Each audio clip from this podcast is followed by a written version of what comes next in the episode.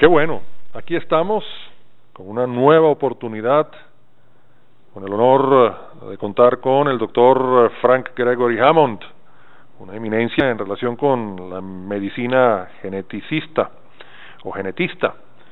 El doctor Hammond es un académico de genética médica en la Universidad Lisandro Alvarado de Barquisimeto, en Venezuela, en el estado de Lara.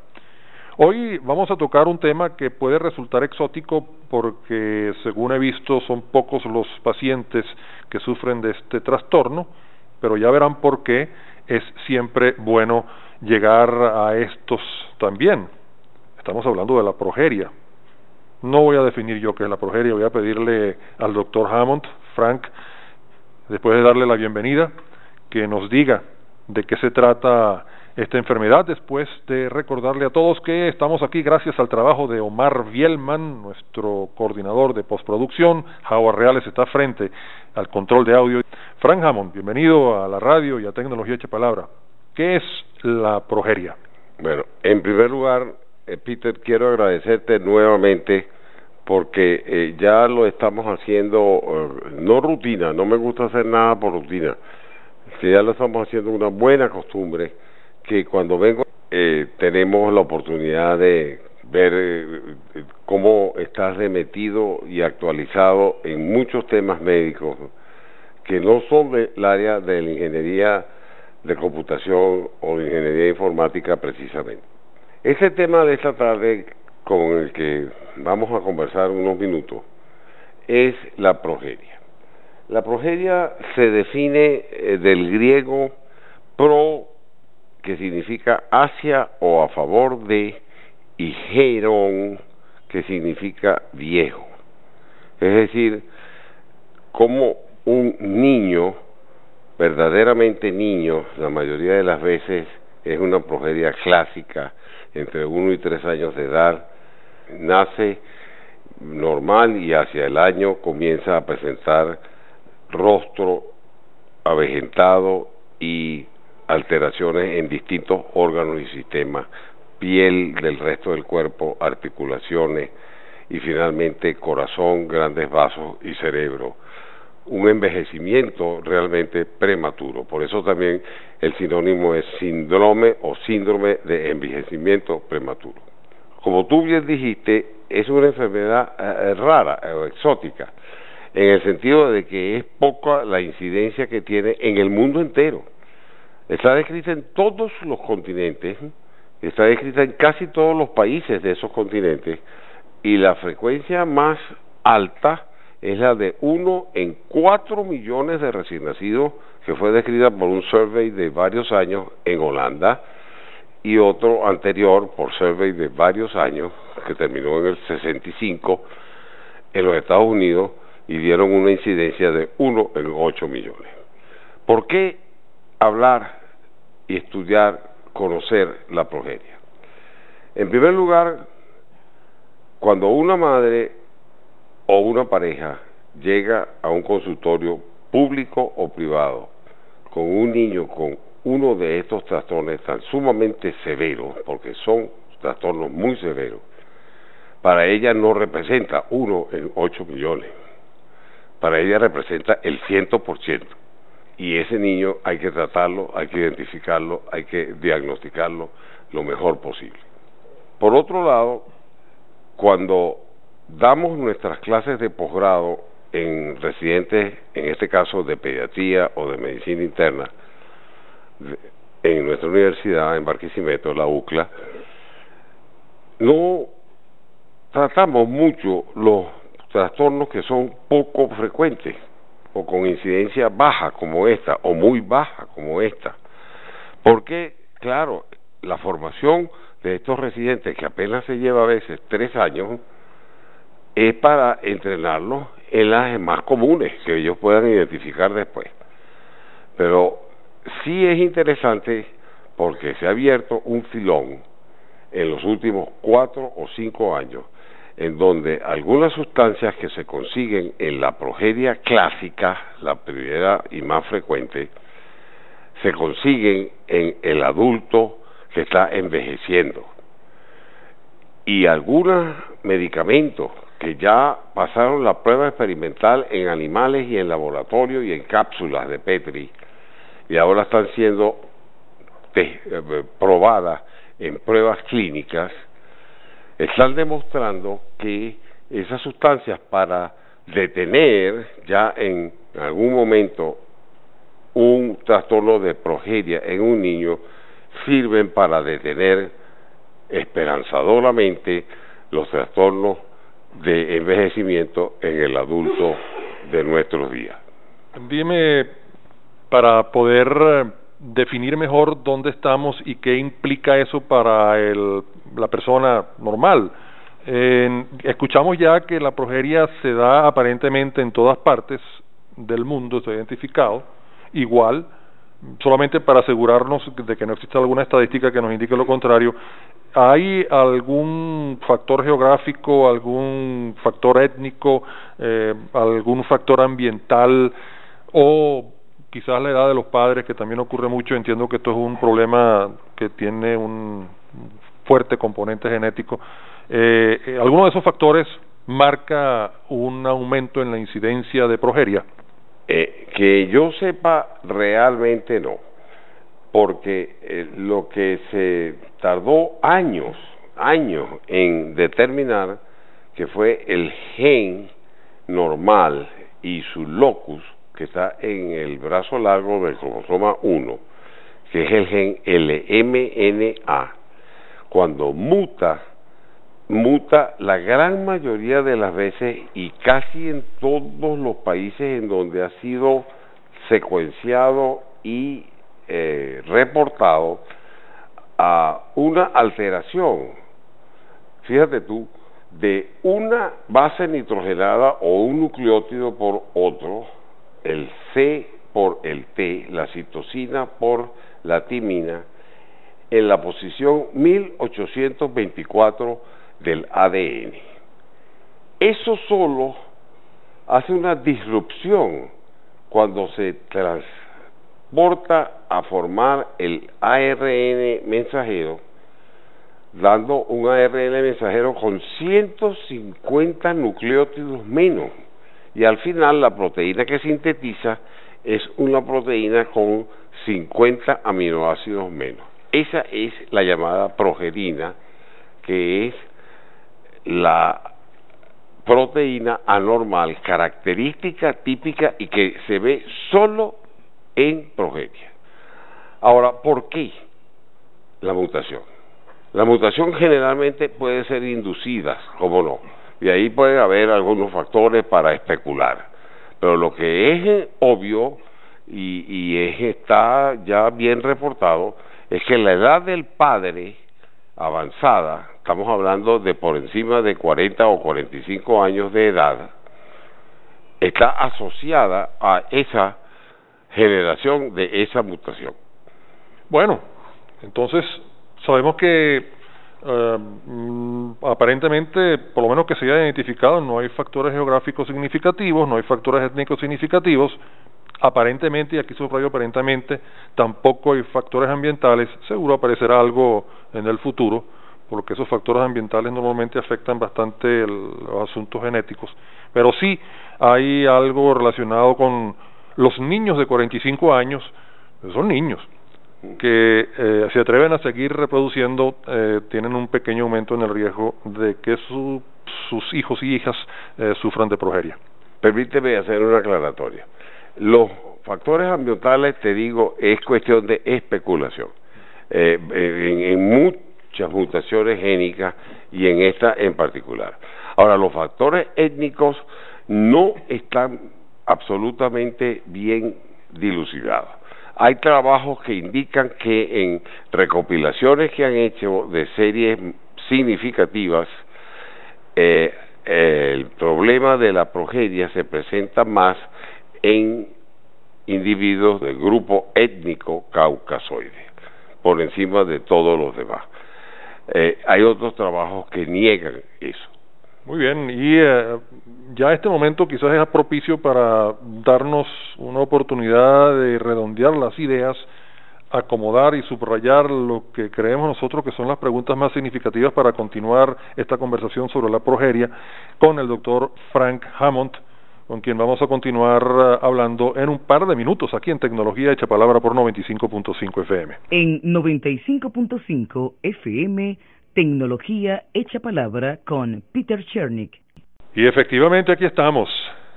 El eminente doctor Frank Hammond, médico genetista y eh, académico universitario, hablando hoy sobre la progeria.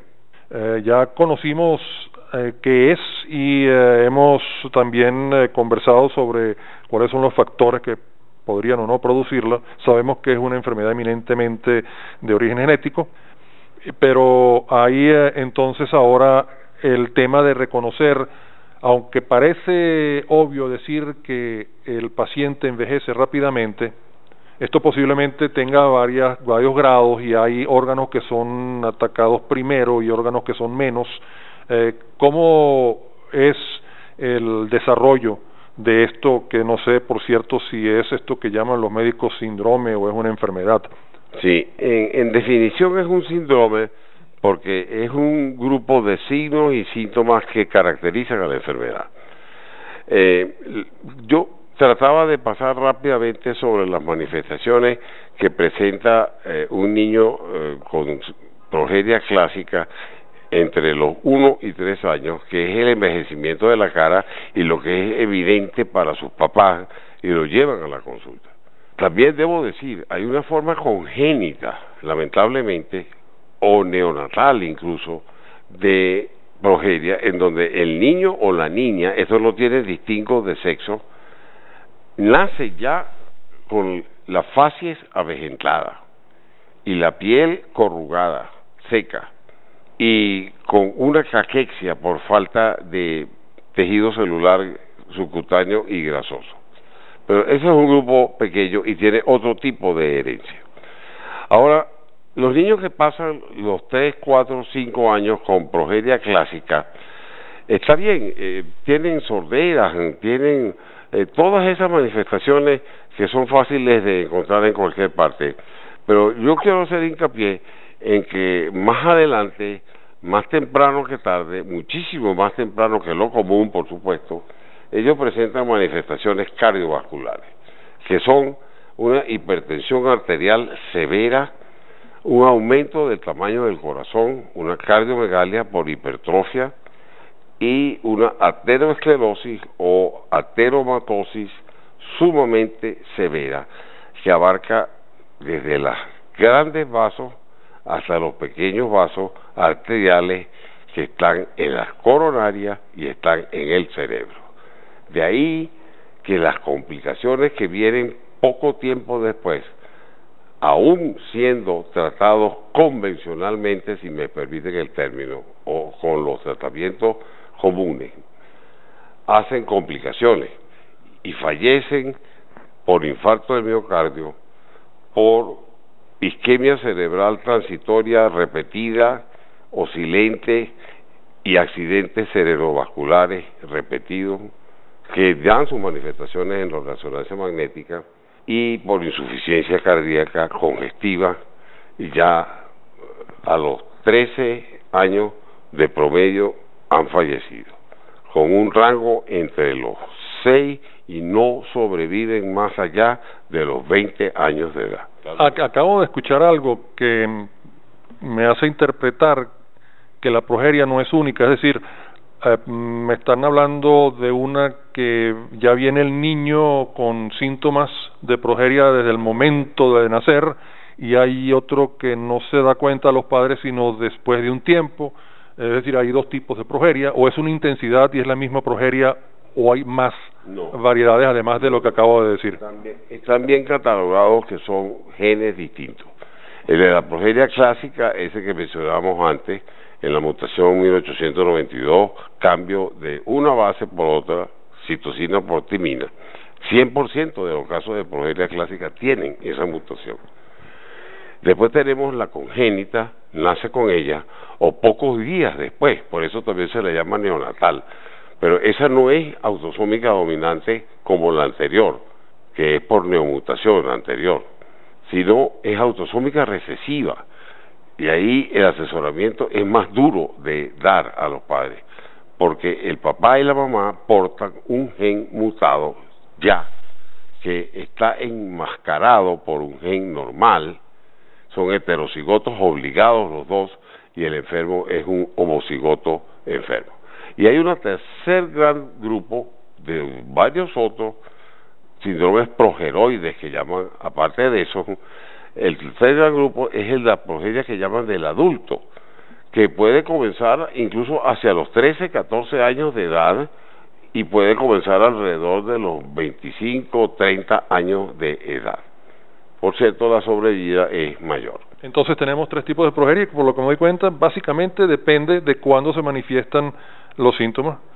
Al nacer, durante la temprana edad y después de los 13 años incluso, y hasta he leído, y deben ser casos realmente extraños, personas que empiezan a sufrir progeria por encima de los 30 y 40 años también.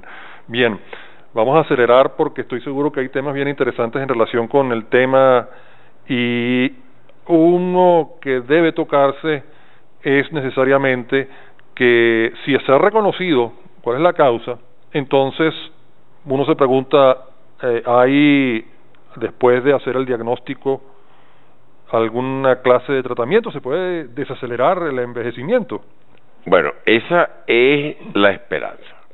Ahora, todo está basado en que se conoce, le digo, después de varios, varios y difíciles años de investigación, cuál es el gen mutado y cuál es su acción patológica en los núcleos de la célula, las membranas de los núcleos de la célula, sobre todo en la progeria clásica. ¿Por qué? Porque esa es la más frecuente y porque tiene un solo gen que la produce, entonces es más homogénea para estudiar. Y ahí es donde se produce esa proteína anormal, que es la progerina, que mm, hablando sintéticamente, rápidamente, eh, termina alterando la membrana interior del núcleo, le hace incluso hasta unas herraduras, unas formas eh, grotescas y por supuesto pierde su función el núcleo. Y de allí saber que como estas alteraciones están en células en donde forman parte mayormente del tejido conectivo en la economía humana y el tejido conectivo está prácticamente en 60 o 70% de nuestros órganos. No podemos explicar por qué las manifestaciones cubren tantos órganos y sistemas. Perdón, creo que es que me estoy empezando a entusiasmar y se da cuenta por qué y quizás ya iba más, estoy adelantando a lo que iba ya el doctor Fran Hammond, pero es que estoy escuchando el tema de la proteína de la progerina que aparentemente es el gran culpable del problema aquí de la progeria. Y entonces la pregunta obvia es, ¿esto es porque se produce mucha proteína de esa? ¿Es porque solo quienes sufren de progeria eh, producen esta proteína o lo producimos todos los humanos y reaccionamos de una manera distinta? No, no, no. Normalmente el gen normal, en como dijimos, con un locus ubicado en el cromosoma 1, el brazo largo, eh, produce a la final la síntesis de una lámina AC o laminina. Ese es el producto normal.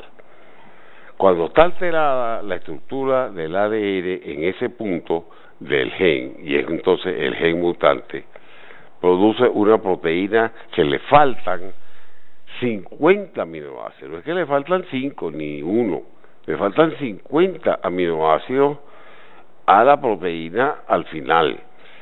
Y su función está completamente degradada y, prácticamente imposible de cumplir.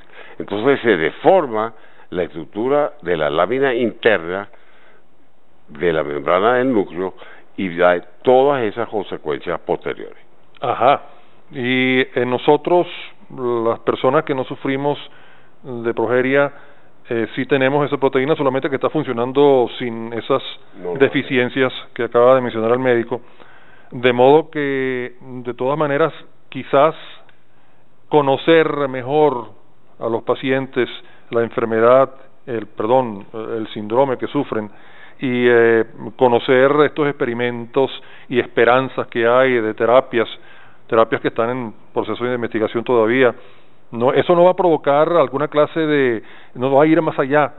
Si yo estoy deteniendo el envejecimiento acelerado en pacientes de progeria, no puedo deducir que quizás algo de lo que estoy descubriendo me sirve para detener el envejecimiento en, en las personas que no sufren de progeria.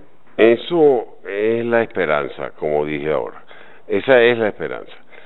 Ahora, fíjense que eh, eh, todo en, medicina eh, lleva su tiempo de maduración, de corroboración, de comprobación, para también aceptar las indicaciones de, de los comités de ética para usar tipos de medicamentos nuevos, desconocidos, etcétera. En todo caso, no me voy a detener en los tratamientos convencionales o, los tratamientos que se usan eh, para el tratamiento de los problemas cardiovasculares, porque eso es obvio que eh, lo van a hacer los cardiólogos. Eh, tampoco me voy a detener en hablar de las primeras experimentaciones que se hicieron en laboratorio, en cápsulas de Petri y en animales, ratones y hasta animales un poco más superiores que el ratón, en donde se usó, por ejemplo, hasta hormonas de crecimiento para el tratamiento de la progeria. No. Voy a centrarme, eh, como comentábamos antes, en cuatro grandes esperanzas que hay hoy en día, algunas de las cuales ya salieron del laboratorio, ya salieron de la experimentación y están en la fase o etapa de, eh, de pruebas clínicas. Recordemos que no es fácil reunir un grupo de pacientes suficientemente eh, representativo y numeroso para tratarlo. Entonces hay eh, tres medicamentos, el lonafamid, la prevastatina, que es una estatina que se utiliza también en, bajar el colesterol y ácidos grasos que generan en el organismo, en combinación con los soledionate, que inhibe la síntesis de algunos productos laterales a eh, la progesterina y revierte entonces, por lo menos detiene el proceso de envejecimiento. Y lo último que eh, está eh, sobre el tapete es una experimentación de laboratorio en donde eh, se tomó unas células de un paciente con progeria y se cultivaron los fibroblastos de él, se sometieron a un proceso que no es fácil ni lo sabe hacer todo el mundo y lo convierte en células madre. Y que esas células madre, por supuesto, son multipotenciales, pluripotenciales o stem cells, como le llaman en inglés, y son capaces de producir una laminina normal o el producto proteico normal y eh, bloquear la progerina y ahí viene la gran esperanza. La gran esperanza está en que no solamente tratemos a estos niños que sufren física y emocionalmente, porque de paso debo decir, tienen un coeficiente intelectual completamente normal. Y ellos saben qué es lo que está pasando. Caramba, realmente fascinante este tema, como todo lo que hemos tocado en el pasado cuando el doctor Hammond coloque la palabra Hammond, H-A-M-M-O-N-D, ahí en el buscador de tecnología de palabra o Frank Hammond en cualquier buscador y va a encontrar mucha información. Y lo que acaba de comentarnos, donde o cuando eh, menciona eh, la esperanza que existe en investigaciones que van a llevarnos a conocer, gracias a conocer más de la progerina, permitir que el tratamiento que se aplique ahí sirva en parte para prolongar los años de vida útil de un adulto que no sufre de esa enfermedad con lo que estamos hablando entonces directamente de detener el envejecimiento fisiológico que me imagino que va a empezar por aquellos que son más rápidamente tocados por todos estos tratamientos como son los envejecimientos vasculares y ese tipo de cosas y de ahí las esperanzas de aumentar la esperanza de vida en los humanos. Muchas gracias al doctor Frank Hammond, su invitación como siempre esta es su casa, Tecnología Hecha Palabra, cuando quiera. Muchísimas gracias Peter, eh, te agradezco nuevamente eh, la forma tan puntual en que tú diriges siempre estas entrevistas. Y lo haces así porque estás, como dicen los estudiantes nuestros de de posgrado y de pregrado, estás siempre puñaleado en el tema. Bueno, muchas gracias, y pero especialmente gracias a Omar Bielman que está ahí eh, trabajando fuerte en la postproducción de tecnología hecha palabra y en esta sección salud y tecnología, Howard Reales frente al control de audio y por supuesto Denis Torrealba, el coordinador de producción. Buenas noches y hasta mañana.